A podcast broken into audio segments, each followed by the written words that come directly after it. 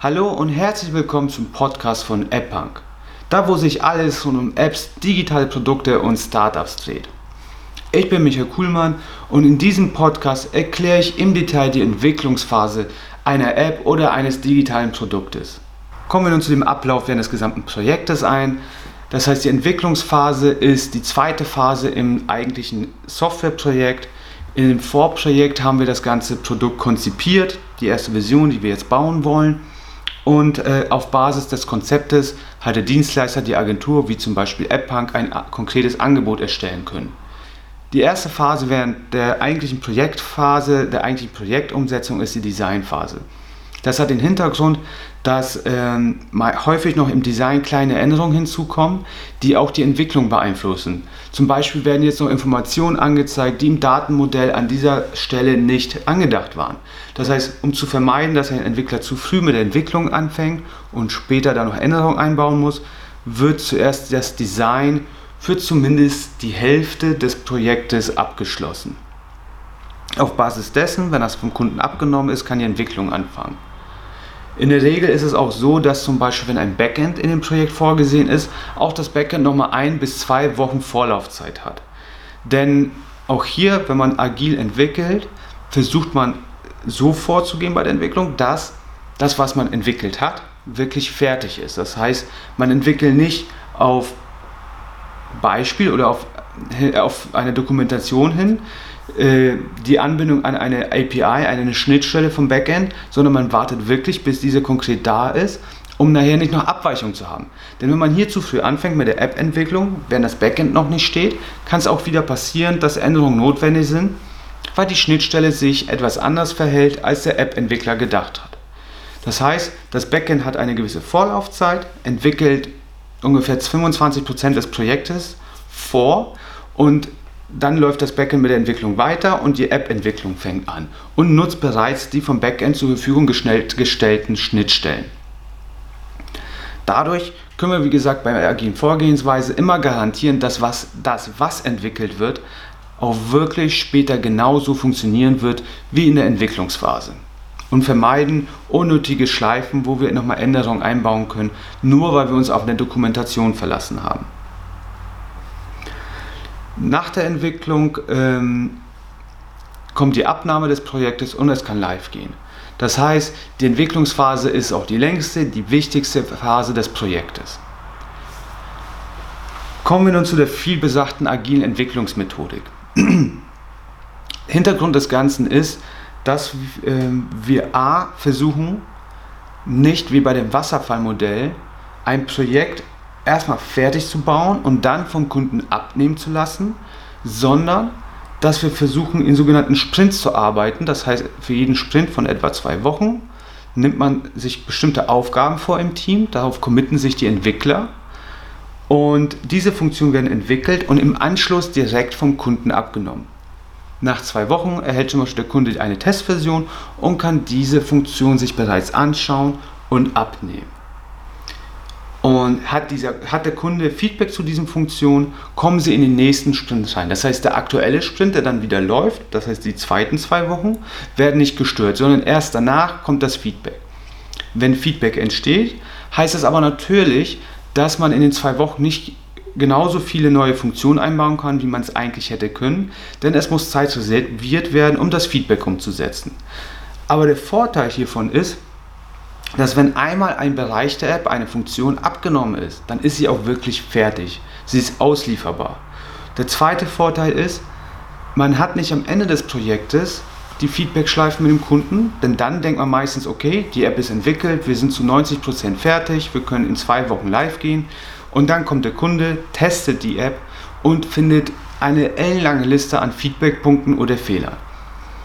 Das würde uns ja im Projektfortschritt viel weiter zurückwerfen als gedacht, denn das Feedback braucht vielleicht nicht nur weitere 10%, also zwei Wochen vielleicht, sondern braucht vielleicht viel länger, um umgesetzt zu werden. Dabei dachten wir, wir sind fertig. Der Kunde dachte, er hat bald sein fertiges Produkt, hat vielleicht schon mit PR-Aktionen angefangen zu planen, Marketing äh, angefangen zu planen und dabei verzögert sich die App das ist äh, wie bei der Elbphilharmonie, wir wollen, oder Berliner Flughafen, wir wollen nicht erst zum Datum, wo das fertiggestellt werden soll, die Verzögerung mitteilen, sondern schon möglichst früh auch im Projektfortschritt erkennen, wie, unsere, äh, wie die sogenannte Velocity ist, das heißt, wie ist unser Tempo, kommen wir mit der Deadline hin?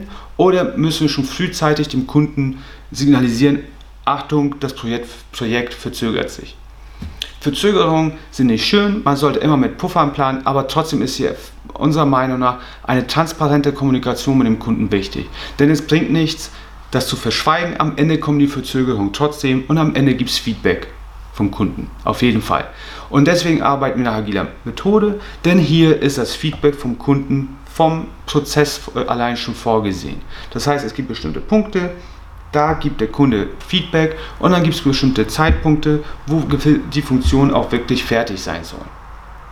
Das heißt, wir wissen immer, wo wir sind und ein weiterer Vorteil ist, wenn die Funktionen fertig sind, sind sie auch auslieferbar. Das heißt, haben wir vielleicht zum Ende hin des Projektes guten Fortschritt gemacht ähm, und es fehlen zum Beispiel nur noch zwei kleine Funktionen, Seitenfunktionen, unwichtige Funktionen oder vielleicht die Einstellungsansicht, die wir zuletzt bauen, weil sie äh, im Gesamtfokus nicht so weit vorne steht, ist das nicht so schlimm, denn theoretisch können wir die App trotzdem schon live stellen und währenddessen trotzdem noch an diesen fehlenden Funktionen arbeiten. Denn die App, die wir dann live stellen, die ist fertig, die funktioniert und die ist abgenommen. Das heißt, wir können sehr früh an den Markt gehen mit dem Produkt und der Kunde kann auch früher an den Markt gehen und schon so früh wie möglich echtes Kundenfeedback sammeln von seinen Nutzern.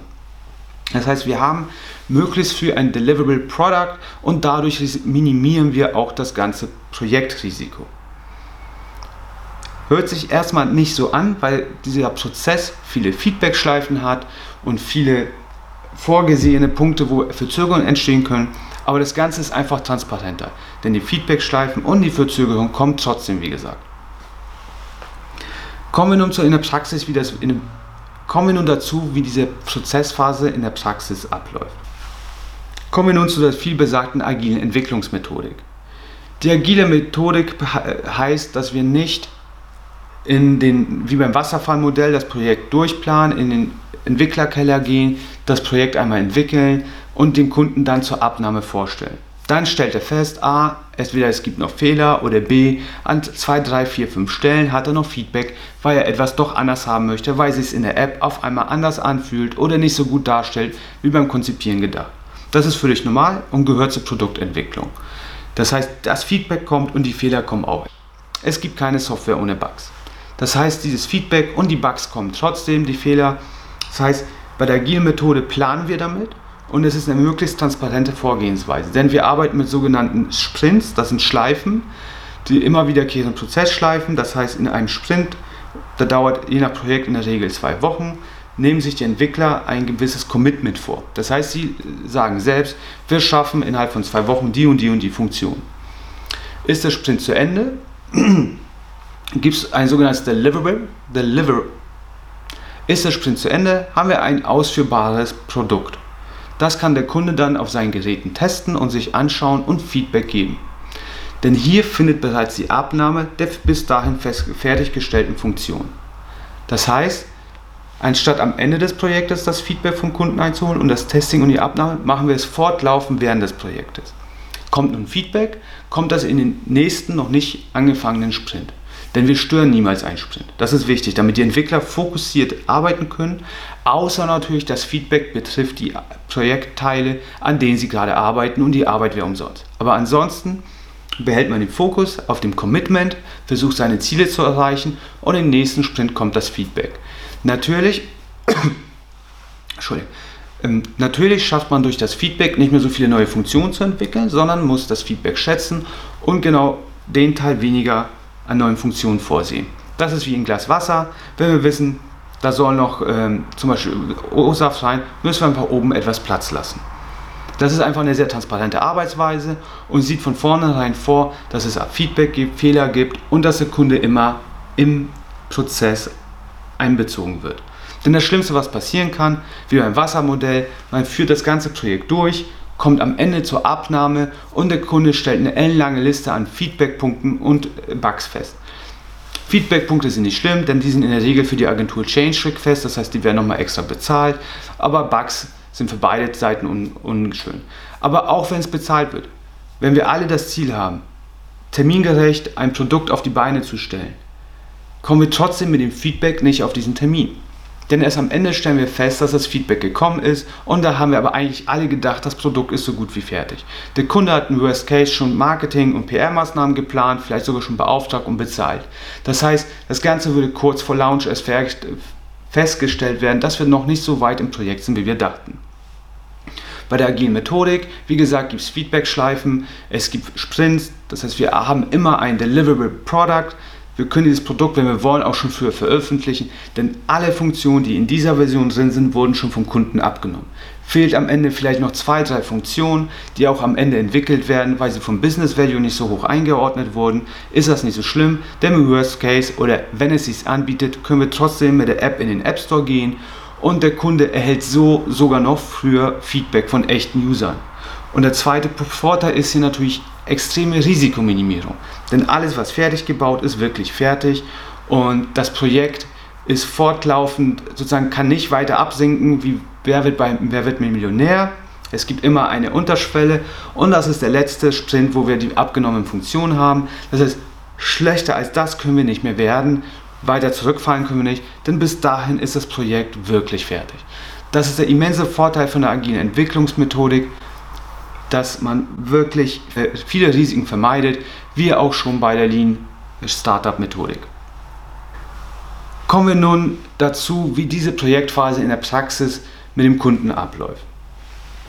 In der Regel ist das so, dass das Backend zwei Wochen, also etwa ein bis zwei Sprints, zwei bis vier Wochen Vorlaufzeit hat. Das hat den Hintergrund, dass wir bei der agilen Entwicklung auch nicht auf Mockups von Schnittstellen oder do rein Dokumentation von Schnittstellen entwickeln, sondern die App wird erst angefangen zu entwickeln oder Web-App, wenn wirklich die Schnittstellen vom Backend zur Verfügung stellen. Das hat den Hintergrund, dass häufig sich im Detail, und der Teufel liegt immer im Detail, die Schnittstelle leicht anders verhält als zum Beispiel vom App-Entwickler angenommen. Denn in der Doku gibt es immer wieder mal Lücken. Keine Doku ist 100% ähm, Deckungs, also deck, keine Doku deckt so 1000 Prozent die Schnittstelle ab, denn dann wäre der Entwickler mehr mit Doku-Schreiben beschäftigt als mit Entwickeln. Das heißt, hier ist es extrem wichtig, dass die App-Entwicklung erst auf der konkreten Schnittstelle anfängt. Daraufhin, wenn die App-Entwicklung anfängt, kriegt der Kunde, wie gesagt, in Sprints von etwa zwei Wochen immer eine Testversion auf seine Geräte. Das heißt, er kann selbst die App anfassen, testen und Feedback geben. Denn in der Regel gibt es bei der Produktentwicklung immer Feedback. Denn im Konzept fühlt sich etwas auf dem Papier, macht etwas Sinn, fühlt sich anders an.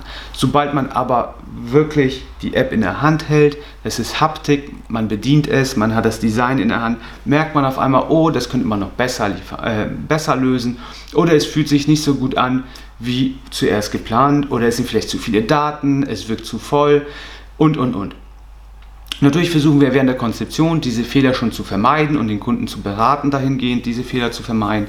Aber am Ende ist es einfach ein Produkt, wo man hin, was man immer weiter verbessern kann. Das heißt, der Kunde kriegt alle zwei Wochen die Testversion mit den fertiggestellten Funktionen und muss diese auch abnehmen oder Feedback geben. Es gibt immer eine Feedback-Schleife, alles, was darüber hinausgeht, ist ein Change Request. Das heißt, das muss bezahlt werden, wenn mehr Entwicklung für die Entwickler anfällt. Gibt es vom Kunden Feedback, wird das vom Projektmanager oder Product Owner bei AppPunk in das Ticketsystem eingeplant und fürs nächste Sprint werden die Tickets auch schon vorgeplant. Das heißt, sobald der noch nicht angelaufene Sprint wieder losgeht, werden diese Feedback-Tickets zuerst abgearbeitet und der nächsten, in der nächsten Version kann der Kunde wieder diese äh, Funktion testen und abnehmen. Sind sie einmal abgenommen, sind diese Funktionen auch wirklich fertig. Das heißt, haben wir am Ende alle Funktionen entwickelt und fehlt zum Beispiel nur noch der Einstellungs- und Mehrbereich, wo das Impressum hinterlegt ist und wo man vielleicht noch ein Newsletter abonnieren kann und und und kann man trotzdem, wenn man merkt, die Deadline kommt näher oder weil es strategisch sinnvoll ist, die App releasen, denn die Funktionen, die bis dahin abgenommen wurden, sind wie gesagt funktionsfähig getestet und ready for life. Ein wichtiger Punkt ist hier noch das Testing. Das spielt bei der agilen Vorgehensweise eine immens große Rolle, denn das Testing sollte immer von Profis übernommen werden. Manche Kunden versuchen hier zu sparen und selber zu testen. Das ist auch völlig in Ordnung, aber man sollte es nicht unterschätzen. Beim zehnten Testlauf hat man die App schon in, in und auswendig im Kopf. Man klickt immer wieder auf die gleichen Klickpfade und sieht die Fehler nicht, wie, wie man den Wald vor lauter Bäumen nicht sieht. Deswegen dürfen zum Beispiel auch Entwickler nie ihre eigenen Funktionen testen.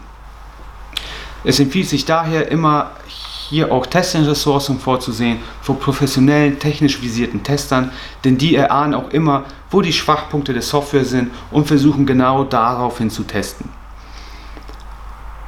Denn wie gesagt, äh, denn ist eine Funktion einmal abgenommen, ist sie fertig. Und das hängt immer von der Qualität des Testings ab. Hat man am Ende alle Funktionen abgearbeitet, sind alle Sprints durch, wird das Projekt released und in den App Store gestellt. Und damit ist die Entwicklungsphase auch schon beendet. Relativ unspektakulär. Danach gibt es noch eine kleine Feier mit dem Kunden. Wir freuen uns alle. Aber dann ist es Daily Business. Nach dem Upload ist vor dem Upload. Das heißt, ist das Projekt einmal online, rechnet damit, dass danach Updates folgen werden, Bugfixes folgen werden. Ein digitales Produkt ist kein statisches Objekt wie ein Tisch, den man sich beim Tischler bestellt hat, sondern es lebt weiter. Entweder gibt es zum Beispiel Fehler, weil sich die Schnittstellen von Facebook geändert haben, was mal passieren kann. Oder zum Beispiel Apple hat eine neue Betriebssystemversion oder Android, ähm, also Google mit Android äh, veröffentlicht und die App muss wieder angepasst werden, weil es da vielleicht kleine Fehler gibt. Das heißt, nicht vergessen, nach dem Upload, äh, vor dem Upload ist nicht vergessen, nach dem Upload ist vor dem Upload und das sollte man auch hier an dieser Stelle mit dem Entwickler gleich besprechen. Kommen wir nun zum Punkt 4 dieses Videos bzw. Podcasts. Worauf hat man zu achten? Ganz wichtig ist die Qualität des Testings. Wenn man als Kunde nicht genug Zeit hat oder nicht technisch visiert ist, sollte man hier bei der Agentur oder Dienstleister unbedingt professionelle Testing-Ressourcen abfragen, anstatt zu versuchen, dieses Geld zu sparen. Denn das Testing entscheidet über die Qualität des fertigen Produktes. Nimmt man Versionen zu früh ab, enthalten sie vielleicht Bugs, die dann trotzdem abgenommen wurden. Das heißt, das Bugfixing muss wieder bezahlt werden. Oder ähm, man beschäftigt sich nicht mehr genug mit dem Produkt, weil man nicht genug Zeit hat. Und auch beim zehnten Testinglauf kennt man auch als Kunde seine eigene App in- und auswendig, klickt immer auf die gleichen Buttons und sieht nicht die Fehler, die auftreten können. Ein technisch visierter professioneller Tester weiß, wie Apps entwickelt werden, kennt den Aufbau, weiß, wie die Schnittstellen funktionieren und weiß daher auch ganz genau, wo die Schwachstellen sein können und testet auf diese hin. Ob das vielleicht eine Eingabe ist, wo in ein Feld nichts eingetippt wurde oder eine, etwas eingetippt wurde, was gar nicht vorgesehen ist. Aber genau diese Cases sind die, die nachher in der Realität Probleme machen. Also hier wirklich unbedingt auf die Qualität des Testings achten, denn die agile Entwicklungsmethodik lebt vom Testing und durch das kontinuierliche Abnehmen der fertigen Funktion. Was ansonsten noch zu beachten ist, aber das macht auch jede professionelle Firma so, ist, dass man für die Testing, für die Testumgebung und für die Entwicklungsumgebung verschiedene Infrastrukturen schafft. Das heißt, der Server, an dem der Backend-Entwickler entwickelt, ist niemals der Server, an dem gerade der App-Entwickler seine eigene App testet, beziehungsweise an denen die angebunden ist während der Entwicklung. Denn wenn heute der Backend-Entwickler ein Update ver äh, veröffentlicht auf seinem Server, weil er einen Bug gefixt hat, muss auf einmal der App-Entwickler seine eigentliche Arbeit stoppen und seine App an dieses Update anpassen. Das ist ineffizient, wenn das ad hoc passieren muss. Das heißt, wir versuchen diese Tasks richtig einzuplanen und das optimal zu äh, im Prozess äh, vorzusehen. Das heißt, erst zu bestimmten Punkten wird zum Beispiel auch die Serverinstanz an, auf der die App entwickelt wird, aktualisiert, wenn der Entwickler sagt, alles klar, ich habe die Funktion fertiggestellt, an denen ich bisher gearbeitet habe. Jetzt machen wir einmal das Update, ich passe nochmal die App an, an die Änderung und dann geht es weiter. Das ist der optimale Ablauf und stört nicht die Entwicklung und dadurch erreicht man das maximale Tempo und Effizienz. Ansonsten ist auch noch darauf zu achten, dass man als Kunde nicht versucht mit Ad-Hoc-Feedback die Sprints zu stören. Das muss man sich vorstellen, als würde man eine Hausarbeit schreiben für die Uni oder ein Buch. Man will erstmal die Seite fertig schreiben, bevor man sich zum Beispiel um die Rechtschreibfehler auf einer anderen Seite kümmert, die man jetzt gemeldet bekommen hat. Das heißt, das will man nicht ad hoc machen, man will nicht mitten im Satz aufhören, man will zumindest seine Gedanken erstmal aufschreiben und erst dann diese Aufgabe anfangen. Und genauso verhält es sich beim Entwickeln. Es gibt bestimmte Tasks, User Stories, die will man erstmal abschließen, dann kann man die wieder vergessen und sich den Feedback, Bugs oder ansonstigen Sachen widmen. Das wirklich die Entwickler in Ruhe effizient arbeiten lassen, das A und O, damit die agile Entwicklungsmethodik auch wirklich gut funktioniert. Denn agil heißt, dass wir zwar mit dem Kundenfeedback rechnen, damit arbeiten und der Kunde zum Team gehört, also der Product Owner, aber nichtsdestotrotz muss man das Ganze systematisieren, denn ansonsten artet das aus und die Entwickler können nicht mehr ruhig arbeiten, arbeiten nicht konzentriert und dann verliert man sogenannte Velocity, das heißt es werden immer weniger Features fertig, wenn man sich in den kleinen, selbstgemachten Feedback-Schleifen dreht. Das war's von mir zur Entwicklungsphase. Ich hoffe, das Ganze war für euch informativ und hilft euch weiter.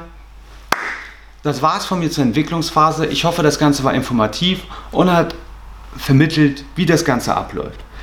Ich bitte euch, den Podcast unbedingt zu bewerten, genauso auch das YouTube-Video, denn ohne euer Feedback wissen wir nicht, welcher Content euch gefällt und was von Interesse ist. Hier sind wir auf euer Feedback angewiesen, also bitte einmal bewerten, abonnieren, denn es folgen auch noch viel mehr Videos rund um Apps, digitale Produkte und Startups. Danke für eure Zeit, bis dahin, ciao, ciao. Das war's zu der Entwicklungsphase eines digitalen Produktes oder einer App. Ich hoffe, das Video hat euch gefallen oder der Podcast und es war informativ. Ich bitte euch einmal Feedback abzugeben, denn ohne euer Feedback wissen wir nicht, welcher Content für euch interessant ist und wie der Content euch gefallen hat. Nur so können wir es auch stetig verbessern. Also, ich freue mich riesig über einen Daumen hoch bzw. eine Bewertung für den Podcast. Hinterlasst eine kurze Rezension bitte. Und wenn ihr euch noch mehr Videos und Podcasts anhören wollt rund um Apps, digitale Produkte und Startups, dann abonniert jetzt diesen Channel bzw. Podcast. Danke für eure Zeit. Bis dahin. Ciao, ciao.